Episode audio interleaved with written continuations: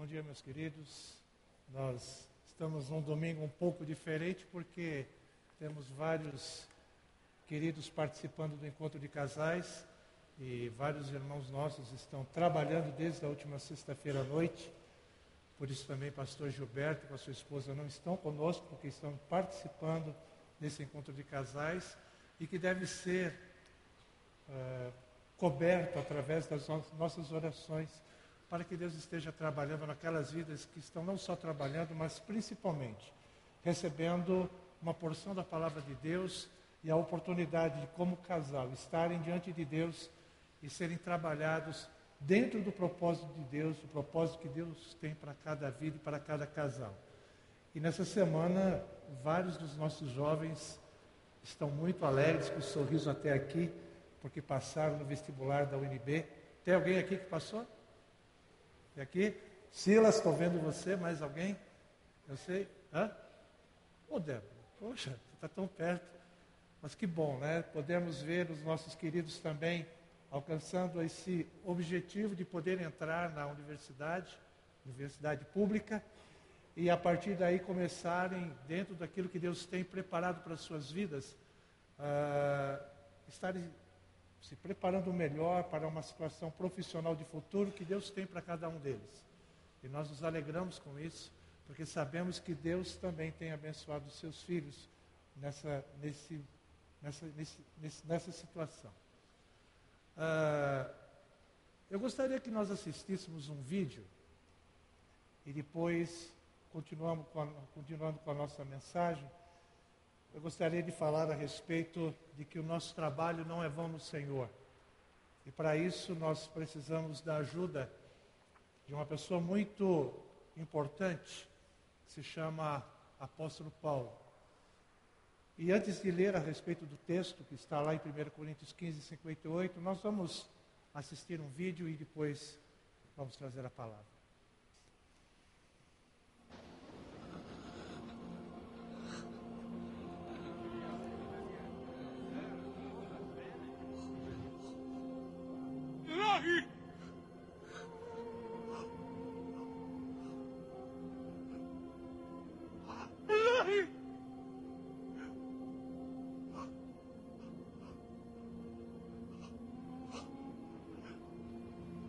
ça va tanner.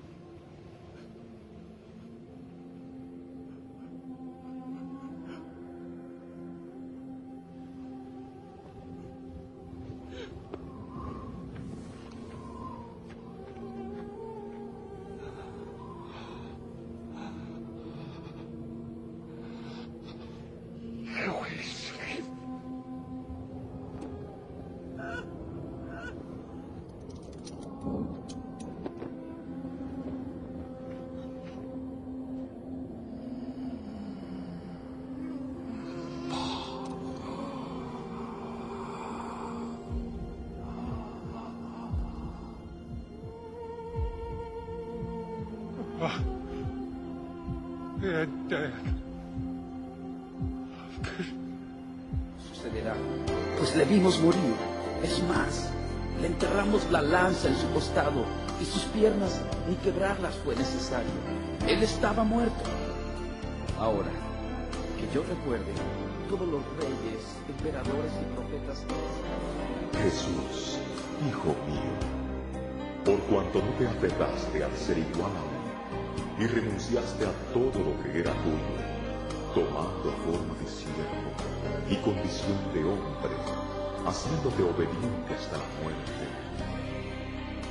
Yo te levanto con el poder del Espíritu Santo, venciendo a la muerte, y te doy el más alto honor y el más excelente de todos los nombres, que es sobre todo nombre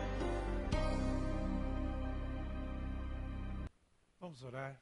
Pai, nós te louvamos pela manhã desse dia e queremos te agradecer, porque podemos nos reunir nesse lugar para te cultuar, te louvar, te adorar. E obrigado por Jesus Cristo, que morreu na cruz e ressuscitou e nos dá certeza de vida eterna, certeza de vitória e de que um dia estaremos eternamente contigo. Obrigado pelo teu grande amor. Nós oramos em nome de Jesus. Amém. Se você estiver com a sua Bíblia, eu gostaria que nós lêssemos o texto de 1 Coríntios 15, 58.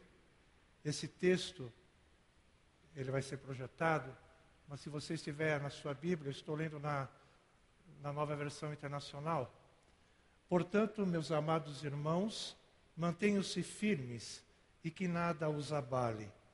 Sejam sempre dedicados à obra do Senhor, pois vocês sabem que no Senhor o trabalho de vocês não será inútil.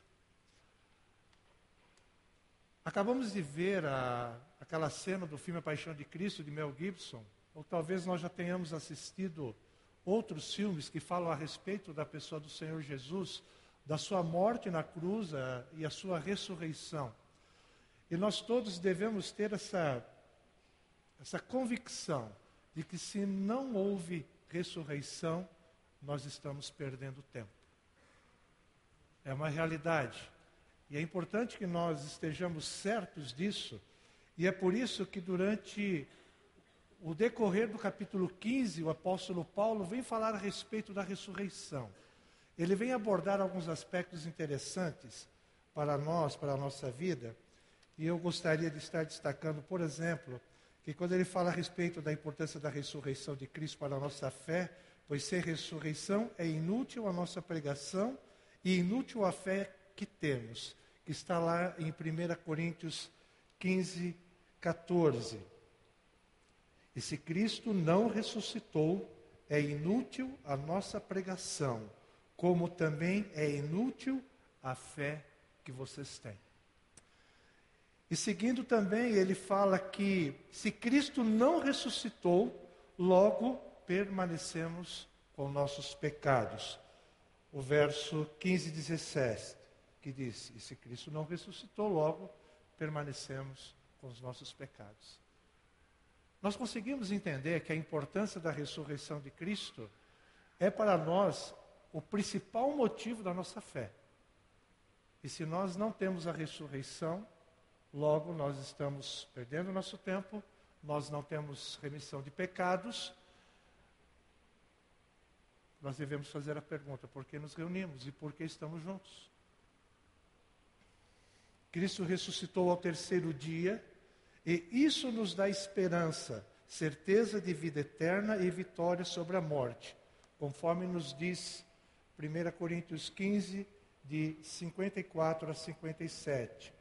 Quando, porém, o que é corruptível se revestir de incorruptibilidade, e o que é mortal de imortalidade, então se cumprirá a palavra que está escrito: A morte foi destruída pela vitória. Onde está a morte, a sua vitória? Onde está a morte, o seu aguilhão? O aguilhão da morte é o pecado, e a força do pecado é a lei. Mas Graças a Deus que nos dá a vitória por meio de nosso Senhor Jesus Cristo. Amém? Jesus Cristo é quem nos dá a vitória, porque ele ressuscitou.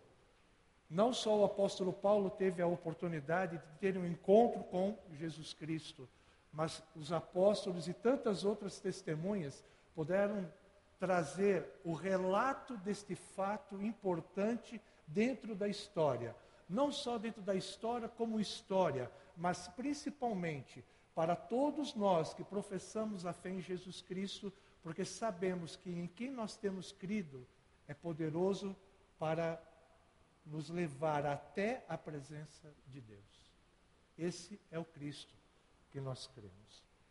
Agora veja, depois de falar a respeito de ressurreição, de quem são aqueles que vão estar naquele dia com seus corpos transformados, e de que nós temos vitória sobre a morte, ele vai terminar esse capítulo 15 de 1 Coríntios com o texto, que é o texto que eu separei para ser o texto base dessa mensagem.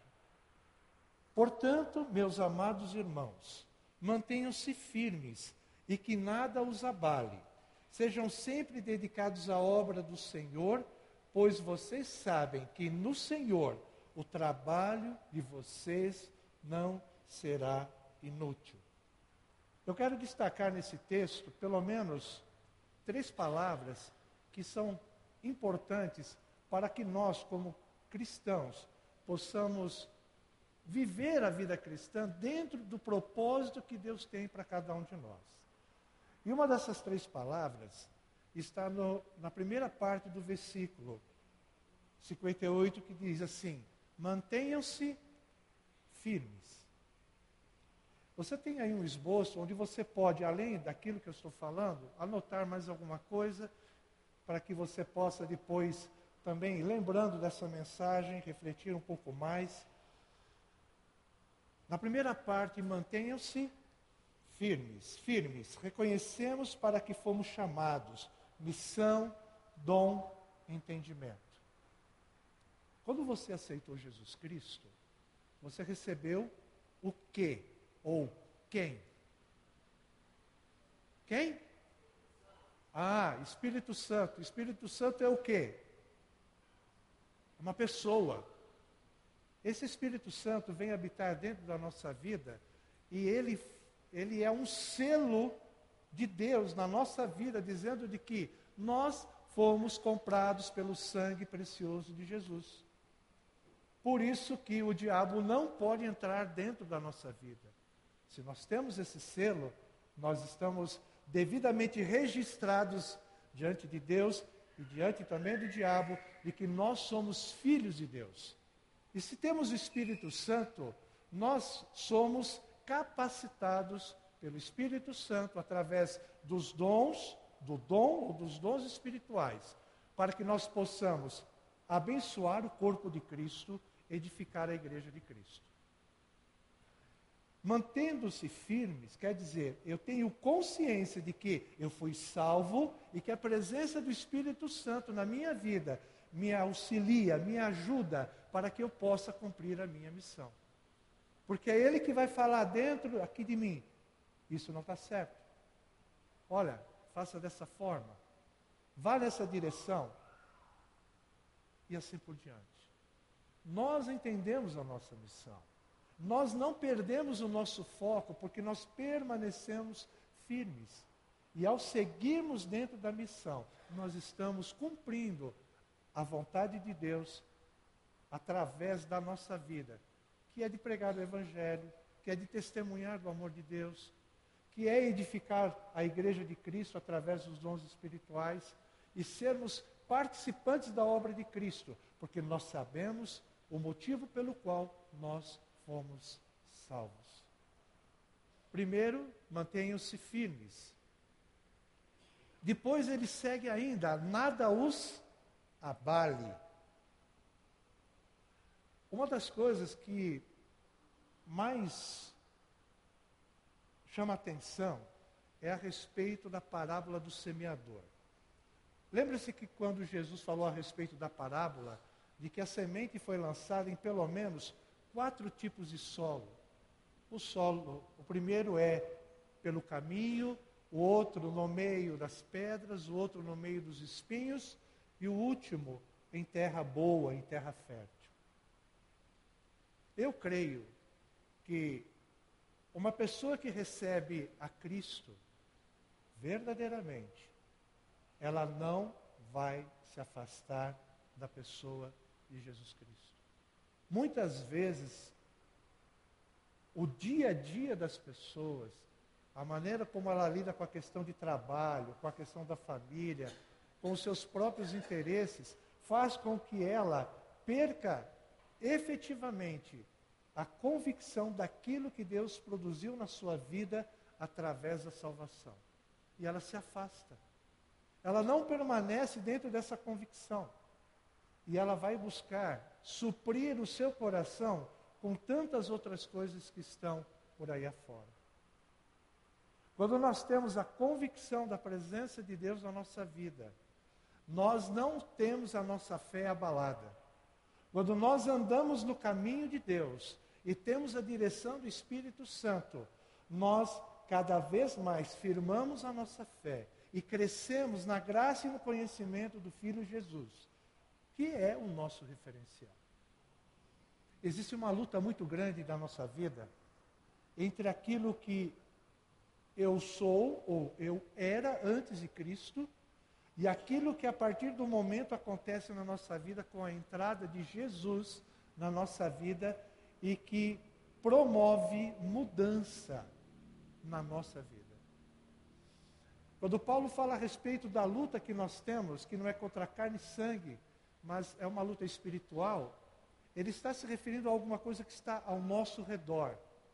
Mas eu ainda acho que existe uma luta muito maior, que é a luta do nosso ego, da nossa própria vontade, com a vontade de Deus e com aquilo que Deus tem para cada um de nós.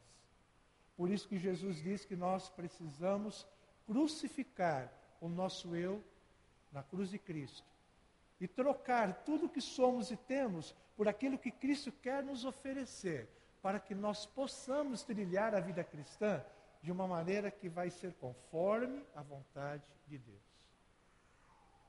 Que nada nos abale, que nada que está ao nosso redor venha tirar a nossa convicção e a nossa certeza daquilo que recebemos no dia que aceitamos a Jesus Cristo.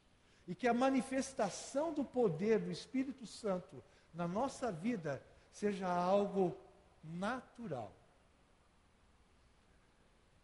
Ser um crente de fachada é muito fácil. Ser um crente que chega todo domingo, se assenta, dá dízimo e faz tantas coisas, até é fácil. Mas nós podemos enganar as pessoas que estão ao nosso redor, nós estamos nos enganando a nós mesmos, mas a Bíblia fala de que Deus, de Deus ninguém zomba. De Deus ninguém engana. Ninguém engana a Deus.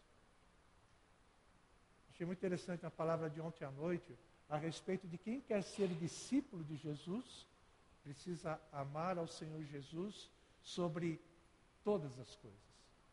Quando fala sobre todas as coisas, é de que você elegeu Jesus aqui e as outras coisas vão vir. Sejam elas esposo, esposa, filhos, amigos, todas as outras coisas. Porque nós, quando aprendemos a amar a Deus sobre todas as coisas, vamos ter um amor verdadeiro para amar todas as pessoas que fazem parte do nosso círculo de amizade, das pessoas que nos rodeiam e mais ainda, nós vamos amar aquelas pessoas que ainda não têm Jesus Cristo, porque nós também queremos que elas tenham a experiência que nós vivemos, que nós vivenciamos através da pessoa de Jesus Cristo na nossa vida. E o terceiro ponto que eu quero destacar, ele fala sempre dedicados. Veja, acabei de dizer que nós podemos até nos enganar aqui. Nós podemos vir todo domingo, toda reunião, fazer isso com tanto zelo que até parece que somos verdadeiros cristãos. Só Deus conhece o nosso coração. Mas Jesus Cristo diz lá em Mateus, no final do livro, que naquele dia muitos virão e dirão a ele: Mas Senhor, nós pregamos no teu nome, nós curamos no teu nome, fizemos tantas coisas no teu nome, e nós vamos, ou essas pessoas vão ouvir do Senhor Jesus: Não vos conheço. Apartai-vos de mim, vós que praticais a iniquidade que pode ser uma pessoa que fez o bem, que ajudou tantas outras pessoas e ter praticado iniquidade? Nós precisamos ser autênticos. E quando eu falo autêntico, nós precisamos ser verdadeiros discípulos de Jesus. E aqui é uma palavra de que se existe algo que é difícil, é ser um verdadeiro discípulo de Jesus. Nós temos o nosso ego, o nosso eu. Nós temos as paixões do mundo. Nós temos a luta espiritual que nós enfrentamos. E todas essas coisas agem contra nós nesse propósito de querermos ser parecidos com Jesus. Mas nós precisamos entender que quando assumimos um compromisso com Jesus, nós dissemos a ele de que do que dependesse de nós, nós iríamos viver para a honra e glória do nome dele. E quando nós afirmamos isso, nós estaremos então consagrando toda a nossa vida, todo o nosso ser, tudo o que somos e temos no altar do Senhor, dedicando a nossa vida a Ele, para que Ele use a nossa vida da maneira como Ele quer. Quando nós chegamos há dois anos e meio atrás aqui em Brasília, descobrimos que essa é a cidade dos concursos. Que nesse lugar nós encontramos pessoas que estão procurando melhorar cada vez mais dentro do, do aspecto profissional. Muitas vezes as pessoas estão mirando muito mais o aspecto da renda também, né? Nada como você trocar 5 por 10, 10 por 15. Isso é bom, não é verdade? Se eu pudesse, eu também gostaria. Seria muito interessante. Mas ao perceber isso, uma pergunta nós precisamos fazer. Quando nós estamos buscando isso, isso está em primeiro lugar no nosso coração. E foi colocado por Deus?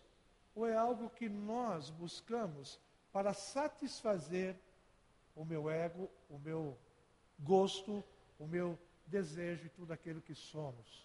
ou que nós queremos? É uma pergunta que nós precisamos fazer. Claro, eu não tenho a resposta, e, não, e nem tampouco eu parei para perguntar para cada um daqueles que já fizeram e entraram, e aqueles que estão buscando, uma enquete para saber por que, você está fazendo isso. E a, a, a minha palavra não tem esse propósito. A minha palavra tem a dizer de que nós precisamos ser dedicados ao Senhor seja na repartição pública, seja na escola. Vocês que, que entraram na universidade sabem perfeitamente que a universidade é um lugar onde nós podemos ser provados de uma forma muito intensa, principalmente por aquelas pessoas que já têm um estilo de vida que está voltado tanto para a bebida como para as drogas. Isso não é privilégio da universidade. Em qualquer ambiente onde você vá, você vai ver isso.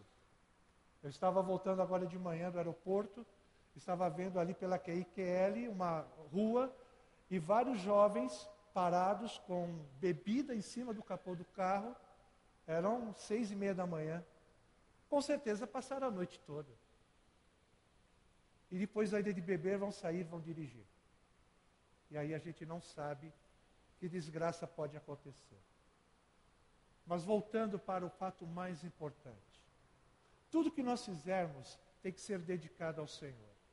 Se nós estamos entregando nossos dízimos e ofertas, é dedicado ao Senhor. Se nós estamos sendo convocados a vir à igreja para poder dar tempo que nós temos para o trabalho voluntário da igreja, e aqui é uma palavra importante, nós estamos vivenciando dentro da igreja evangélica de forma geral uma certa crise de voluntariado. Porque nós achamos que nós devemos pagar o pastor para fazer aquilo que ele deve fazer, e quando ele volta-se para a Bíblia e diz que todos nós somos chamados para servir, nós podemos entrar num grande erro de dizer: eu estou pagando para você fazer isso por mim. A palavra é meia chocosa, meia dura, mas é uma verdade. Ontem à noite, aqui na juventude, nós ouvimos o chamado, gente, precisamos de voluntários. Igreja, nós precisamos de voluntários. Precisamos de pessoas para atuar em tantas áreas. Às vezes nós temos ouvido assim, para trabalhar com as crianças, ah, eu não vou, por quê? Eu não quero perder o culto. Qual é o teu culto? Aquele que você assiste ou aquele que você presta? O culto é aquele que você oferece a Deus. É o teu melhor para Deus. É aquele quando você chega na presença de Deus e diz: Senhor, tudo que sou e tudo que tenho é teu. Toma, faze como o Senhor quer.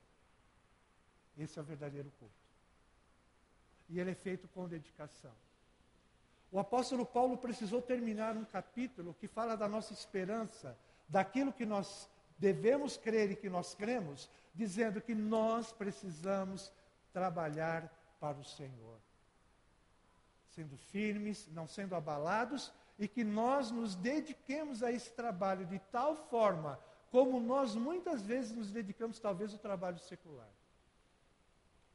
Engraçado que eu estou falando de uma coisa, se nós colocássemos o mesmo cartão de ponto que tem talvez na repartição e tudo, será que nós teríamos coragem de chegar tão atrasados? Pense sobre isso. Se Deus colocasse um relógio de ponto no teu pulso, aonde ele diz 10 e 15, 19 e 30, 9 horas da manhã, 17 e 30 no ensaio do coral, 17 e 30 no time out, e que naquela hora, quando você não está fazendo aquilo que você poderia fazer, porque você quer agradar a Deus, desce um choquezinho no teu braço, te lembrando. Mas Deus respeita a nossa vontade nesse sentido. Ele não nos coloca numa camisa de força, porque não vai ser com uma camisa de força que nós vamos poder servir ao nosso Deus e servirmos uns aos outros. Se nós queremos servir a Deus, nós temos que fazer isso de coração. Por isso que no capítulo 16, na sequência, ele vai usar um texto que vai nos falar. 1 Coríntios 16, 14. Façam tudo com amor. Se o amor é a base da vida cristã, porque foi em amor que nós recebemos Jesus Cristo. Deus amou seu, esse mundo e deu o seu Filho, Ele amou. O fato de nós respondermos a esse amor faz com que nós tenhamos uma transformação e vamos olhar a tudo e a todos com os olhos de amor que Deus tem. Por isso que Jesus disse: Amarás o Senhor teu Deus sobre todas as coisas, com todo o teu coração, com toda a tua força, com todo o teu entendimento. Não é uma coisa irracional. E ele complementa: e ao próximo, como a ti mesmo. Você já se olhou no espelho e, e disse para o espelho, né? Eu me amo. Um pouco narcisíssimo aqui. Mas na verdade é o amor que nós temos dentro do nosso coração que é repartido com as outras pessoas. Essa palavra visa nos alertar de que nós não estamos nesse mundo por acaso. De que nós já temos tudo o que nós precisamos para que a nossa vida cristã seja significativa. Não só no aspecto individual, ou no aspecto relacional, mas principalmente diante de Deus que nos dá essa vida. Nós vamos assistir um vídeo agora, e esse vídeo é para a nossa reflexão no final dessa mensagem. Depois eu quero orar. E eu espero que Deus possa falar ao seu coração da mesma maneira que falou ao meu quando eu assisti esse vídeo. E aos domingos é a rádio e eu começo com a meditação. Tem o tempinho das crianças, onde eu conto historinhas infantis. Depois vem os brindes e assim é o programa de todos os domingos. Segunda-feira de manhã eu estudo e à tarde a gente faz bastante trabalho missionário. Terça-feira eu visito o asilo e lá a gente canta, a gente ora, a gente brinca. Tem algumas pessoas até que são sozinhas, assim, sabe, que se abrem bastante com a gente.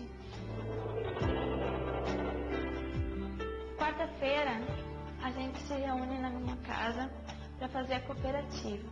A gente faz telha, decupagem, a gente faz biscuit, vidros, a gente faz porta-retrato de EVA, a gente faz linha de geladeira, várias coisas de artesanato. Porque as famílias que trabalham na cooperativa são famílias bem carentes. Sexta-feira eu montei um grupo de oração intercessória.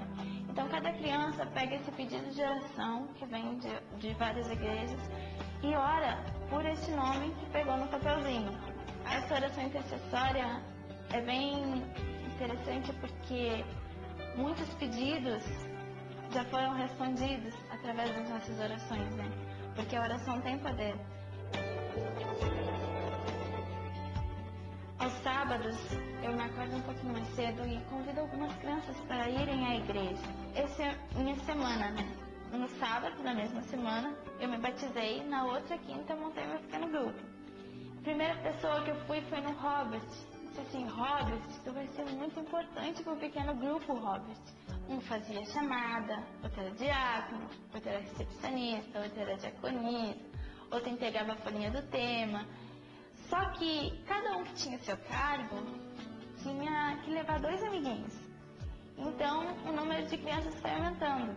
De 10 foi para 20, 25 e hoje se encontram 45 crianças. O interessante é que através do meu pequeno grupo deu para fazer todos esses trabalhos missionários. Eu sou uma criança normal, porque eu estudo, eu brinco quando dá tempo, curto os meus pais, curto as minhas irmãs.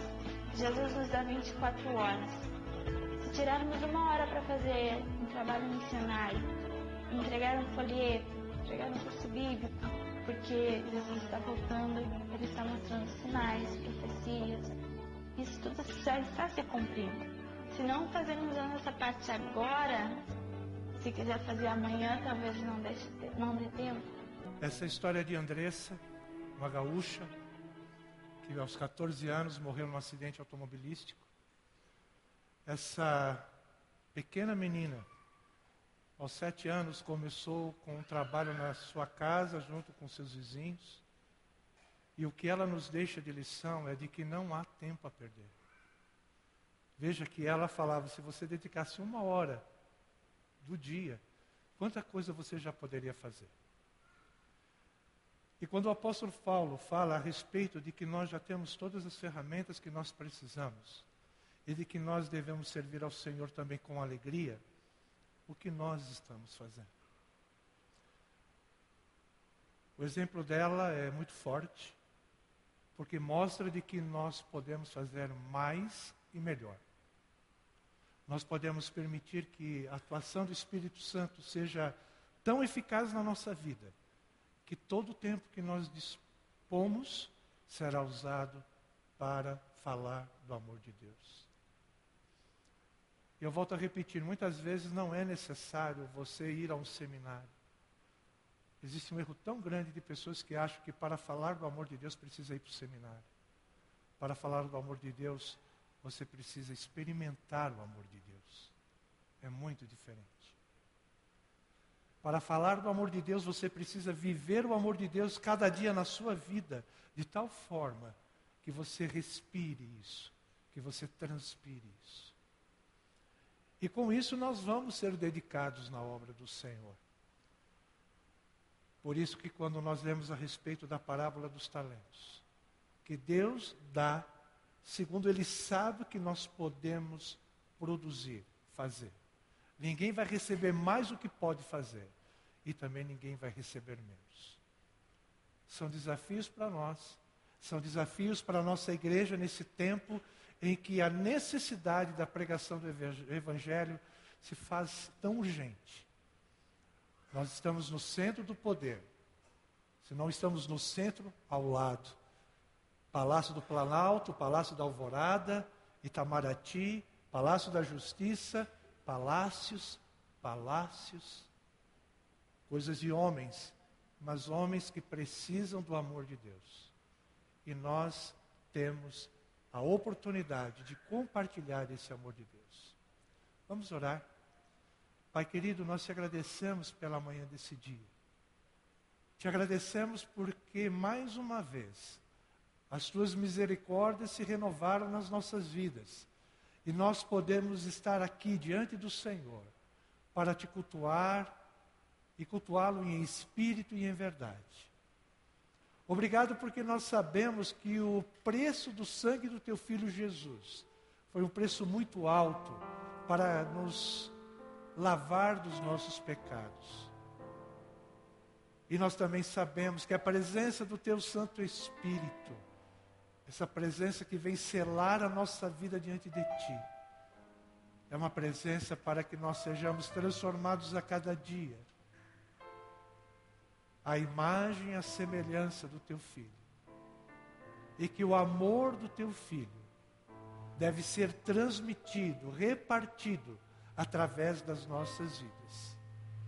Te agradecemos pela vida da Andressa, porque com tão pouco tempo de vida, ela entendeu que era importante investir a sua vida naquilo que era mais importante e precioso, que era estar na tua presença e diante dos homens falando do teu amor.